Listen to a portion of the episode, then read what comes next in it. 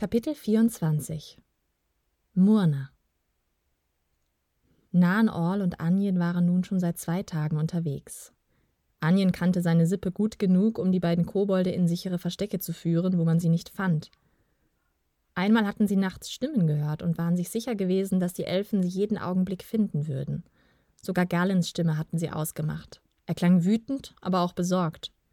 Anjen hatte sie an diesem Abend ihre Spuren besonders sorgfältig verwischen lassen.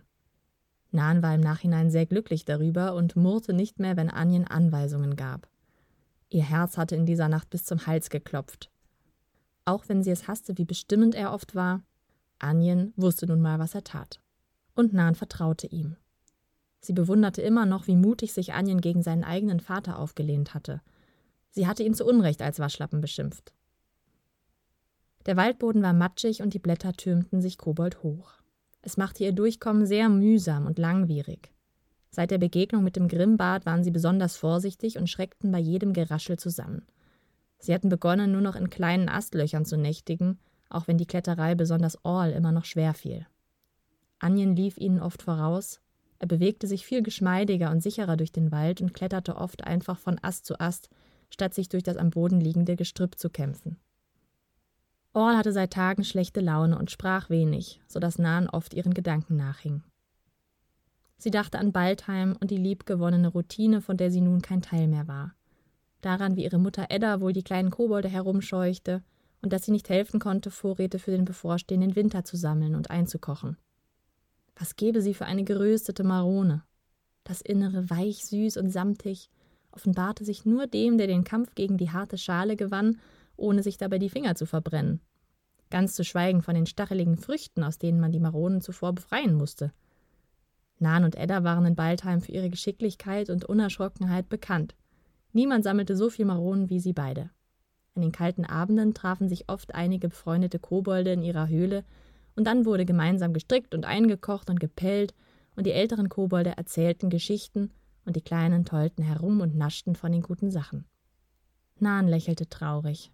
Sie hoffte, dass sie bald wieder zu Hause sein durfte. Doch dann straffte sie sich. Wie konnte sie selbstmitleidig sein, wenn ihre beste Freundin in den Fängen des gemeinsten Finsterlings war, den man sich vorstellen konnte. Fall hatte das gleiche verdient. Plötzlich fiel etwas direkt vor Nans Füße. Sie erschrak und gab einen spitzen Schrei von sich. Hey, ich bin's nur. Anjen grinste sie schelmisch an. Sicherlich hatte er ihr mit Absicht einen solchen Schrecken eingejagt. Doch Nan konnte ihr grimmiges Gesicht nicht so recht aufrechterhalten. Sie war froh, dass er sie aus ihren trüben Gedanken riss. Wie sieht's aus? Sind wir noch auf dem richtigen Weg? Hast du was entdeckt? Wir sind noch richtig, denke ich. Wir müssen immer nach Norden und da hilft natürlich das Moos an den Bäumen und ich habe tatsächlich was entdeckt. Komm mal mit. Je, was macht ihr da? Orl schloss zu den beiden auf. Es ärgerte ihn maßlos, dass Anjen oft so tat, als wäre er überhaupt nicht da. Nur ein unnützer Anhang, den man leider nicht los wurde. Orl keuchte ein wenig, als er ankam, ohne sich nochmal umzudrehen, kletterte Anjen auf ein am Boden liegendes Stück Holz und von da aus auf einen niedrigen Ast, auf dem er entlang balancierte, bis er sich an einem anderen Ast hochzog und weiter nach oben stieg. Orl schaute ihm finster nach. Dieser alte Angeber. Nach einiger Zeit waren alle drei auf einem breiten Ast angekommen und Anjen deutete auf ein verlassenes kleines Loch im Stamm. Sie lugten hinein und fanden einen ganzen Vorrat an Hasel und Walnüssen vor. Zu Nans Freude waren auch ein paar Maronen dabei. Schnell, bevor die Hausherrin zurückkehrt. Schnappt euch, was ihr tragen könnt. Das ließen sich Nan und Orl nicht zweimal sagen. Selbst Orl munterte die Aussicht auf ein warmes, tröstliches Mahl auf. Sie packten zu und stopften die guten Gaben in ihre Beutel. Der Abstieg ging so vollgepackt um einiges schwerer. Nan umklammerte unter jedem Arm eine besonders große Marone. Sie musste sich allerdings eingestehen, dass sie so nicht zum Waldboden herunterkommen würde. Anja war natürlich schon vorgeklettert und rief zu ihr hinauf: Wirf sie einfach runter, ich finde sie, keine Sorge. Nan bezweifelte, dass man irgendetwas in diesem dichten Laubhaufen wiederfand, doch sie hatte keine Wahl und warf seufzend erst die eine, dann die andere Kastanie nach unten. Sie verschwanden im Dickicht. Nan hangelte sich weiter und gelangte wie immer vor Orl unten an. Als sie sich vom letzten Ast schwang, tauchte Anjen wie aus dem Nichts vor ihr auf und streckte ihr grinsend die Maronen entgegen. Wie versprochen. Sie lachte immer noch außer Atem von der Klettertour. Anjen, du bist unglaublich. Ach was, lächelte er verlegen. Das war doch gar nichts. Sie nahm ihm eine der Maronen aus der Hand und streifte ihn dabei am Arm. Nun, es hat sich gelohnt. Zufällig bin ich Meisterin im Maronenbacken. Sie lächelte ihm zu und knuffte ihn spielerisch in die Seite. Anjen öffnete den Mund, doch bevor er etwas erwidern konnte, plumpste Orl neben sie. Lass doch nicht stören, murmelte er grimmig. Leider seid ihr mich immer noch nicht losgeworden. Tut mir leid. Er rappelte sich auf und stapfte grimmig davon. Anjen und Nahen tauschten einen Blick.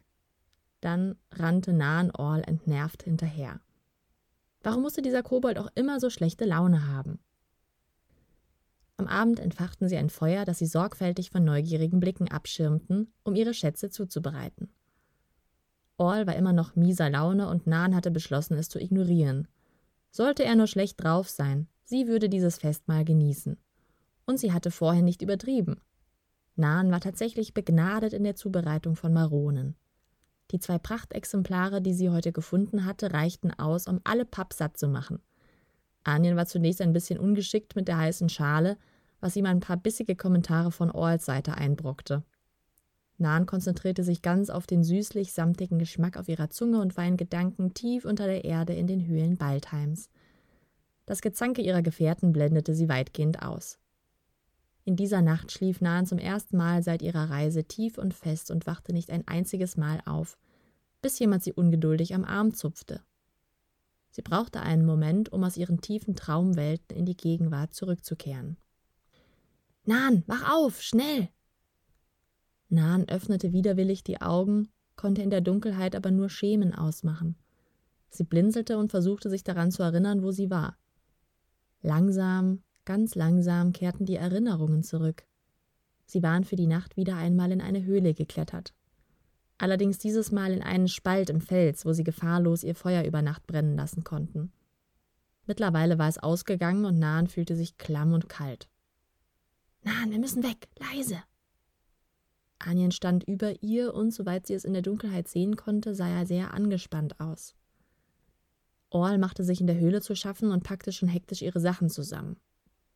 Was ist denn? flüsterte Nan. Anjen verzog gequält das Gesicht. Ich befürchte, der Rauch unseres Feuers hat sie angelockt. Ich habe es sofort gelöscht und abgedeckt, als Orl mich weckte und sagte, dass er Stimmen hört. Sie tappen irgendwo da draußen rum und suchen unsere Höhle. Dein Vater? Ja, wer sonst? Los, schnell! Anjen zog Nahen ungeduldig auf die Beine. Benommen stolperte sie den anderen hinterher. Orl hatte ihr wortlos ihr bereits gepacktes Bündel in den Arm gedrückt.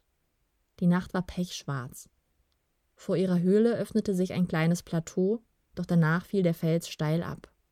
Es war eine Tortur gewesen, den Abend zuvor hier heraufzuklettern. Nahen war sich nicht sicher, ob sie ihren Verfolgern nicht einen Gefallen damit taten, dass sie ihr Versteck so überstürzt verließen. Sie schnallte sich ihren Beutel fest um den Körper, um beide Arme zum Klettern frei zu bekommen. Anjen hatte sich bereits an den Abstieg gemacht und winkte ihr im fahlen Mondlicht auffordernd zu. Ein Seufzen unterdrückend ließ sich Nahen vorsichtig über die Kante herunter auf einen kleinen Absatz sinken. Ihre Füße fanden Halt und Nahen wollte schon weiterklettern, als ihr linker Fuß plötzlich abrutschte Ihr entfuhr ein kleiner überraschter Laut, doch Orl, der noch oben stand, fasste sie sofort am Arm und hielt sie fest. Nahen schämte sich, dass sie sich beinahe durch ihre Unachtsamkeit verraten hatte. Mit Orl über ihr fühlte sie sich sicher genug, weiter zu klettern. Orl beobachtete sie für den Rest des Abstiegs mit Argusaugen, während er ihr vorsichtig nachkam. Nahen befürchtete, ein Elf würde sie jeden Moment packen und herumreißen, doch sie hatten Glück.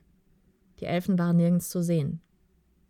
Nan fragte sich, ob es vielleicht ein Fehlalarm gewesen war und dankte dem großen Grumm für sein schützendes Geleit bei ihrer Klettertour, als sie unter ihren Füßen feste Erde spürte.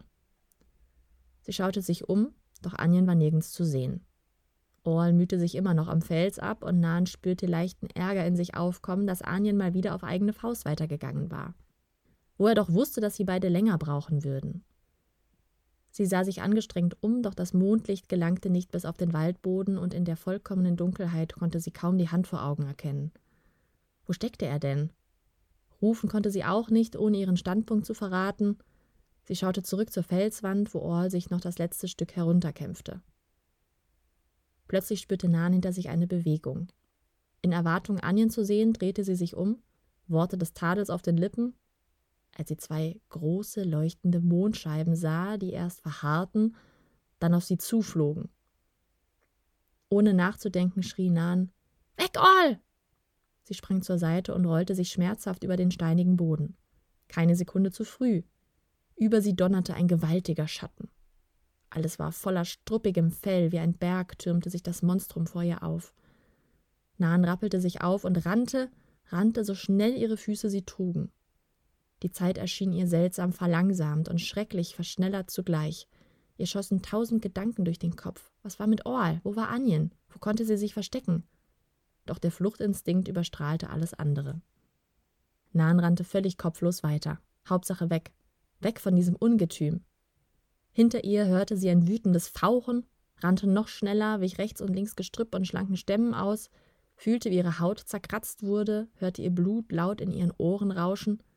Plötzlich sah sie eine schwarze Spalte rechts neben sich im Fels und hechtete hinein. Doch die Spalte wurde zu schnell, zu schmal. Sie quetschte sich hindurch und befürchtete, in der Falle zu sitzen. Kurz hielt sie inne. Sie lauschte. War das Monster da? Ganz in ihrer Nähe? Lauerte es auf eine unbedachte Bewegung? Nichts. Das einzige vernehmbare Geräusch war Nahens eigener Atem. Doch dann hörte sie einen Schrei. Er kam von dort, wo das Ungetüm zuerst aufgetaucht war, wo Orl vermutlich immer noch zwischen dem Felsen und dem Untier gefangen war. Nahan verfluchte sich und ihre Feigheit und versuchte sich hektisch aus der Felsspalte zu befreien. Ihre Kleider zerrissen. Sie nahm es nicht wahr. Ihr fiel nicht einmal auf, dass ihr sorgsam geschnürter Beutel verschwunden war. Sie kämpfte sich frei und rannte zurück, so schnell wie sie zunächst geflohen war. So schnell flog sie dem Monster entgegen und hoffte, hoffte gegen alle Wahrscheinlichkeit, dass es noch nicht zu spät war. Der Waldboden war immer noch tief schwarz, tückische Löcher und Unebenheiten waren nicht auszumachen, Nahen stolperte verzweifelt zurück, heiße Tränen liefen ihr über die Wangen. Bitte, bitte lass nicht. Als sie um einen dicken Buchenstamm bog, tat sich vor ihr ein beängstigendes Schauspiel auf. Ein Strahl Mondlicht hatte sich durch die Zweige gestohlen und fiel auf Orl, der leblos aus dem Maul einer riesigen, pelzigen Kreatur hing. Ihre Augen loderten wie Feuer. Der buschige Schwanz war drohend aufgestellt, der Kopf gesenkt, die Schultern zum Sprung angewinkelt, vor ihr erkannte Nan mit Schrecken den Schatten von Anien, bewaffnet mit einem im Vergleich zum Angreifer mickrigen Stöckchen, der wütend versuchte, auf die Nase des Untiers einzudreschen. Ab und zu holte das Tier mit seinen messerscharfen Krallen aus und Anien gelang es zweimal nur haarscharf, den tödlichen Waffen auszuweichen. Nan dachte nicht nach, sondern schnappte sich einen Stein vom Boden, den sie mit voller Wucht auf das Monster schleuderte. Sie kreischte und zeterte und schaffte es im Bruchteil einer Sekunde, das empfindlich getroffene Tier von Anjen abzulenken. Mit einem einzigen Sprung war es bei ihr und nun war es an Nahen auszuweichen. Sie rollte sich im letzten Moment hinter einen Baumstamm und stieß sich schmerzhaft den Kopf. Benommen rappelte sie sich auf, als sie wieder zu Boden gerissen wurde. Doch es war kein Hieb der krallenbewehrten Pranken. Anjen war schnell wie der Blitz hinterhergerannt und stellte sich nun mit seinem Stock schützend vor Nahen. Die Augen des Untiers wanderten vom Elf zu Nahen. Es schien sich zu überlegen, ob es sich mit seinem bereits erbeuteten Opfer zufrieden geben oder die anderen beiden auch noch erledigen sollte. Nach einem missgeglückten Prankenhieb spuckte es Orl wieder aus und setzte zum Sprung auf Anjen und Nahen an. Da, nimm und zieh! Anjen warf ihr das Ende seines Spinnenseils zu. Nahen fing es und Anjen stieß sie mit aller Kraft weg von sich, während er sich nach hinten warf. Im selben Moment sprang das Monster mit geöffnetem Maul nach vorne, seine langen, ausgefahrenen Krallen verfingen sich im Seil, und das riesige Ungetüm krachte ungebremst in den dicken Stamm hinter ihnen. Ein schmerzvolles Wimmern entfuhr der Kreatur. Nan und Anjen sprinteten sofort zu Orl, der immer noch nicht bei Bewusstsein war, und zerrten an ihm wie verrückt. Hierher! Anjen fand eine Öffnung im Wurzelgeflecht der Buche und Nan betete, dass sie groß genug war, sie alle drei vor den tödlichen Krallen zu schützen. Panisch zogen sie Orl zu dem Loch. Anjen sprang hinunter und Nahen schubste Orl in ihrer Verzweiflung einfach hinterher, der mehr schlecht als recht von Anjen aufgefangen wurde. Nahen schwang sich sofort hinten nach und die beiden versuchten, sich und Orl, soweit es möglich war, in die dunkle, feuchte Höhle zu drücken. Sie hielten den Atem an.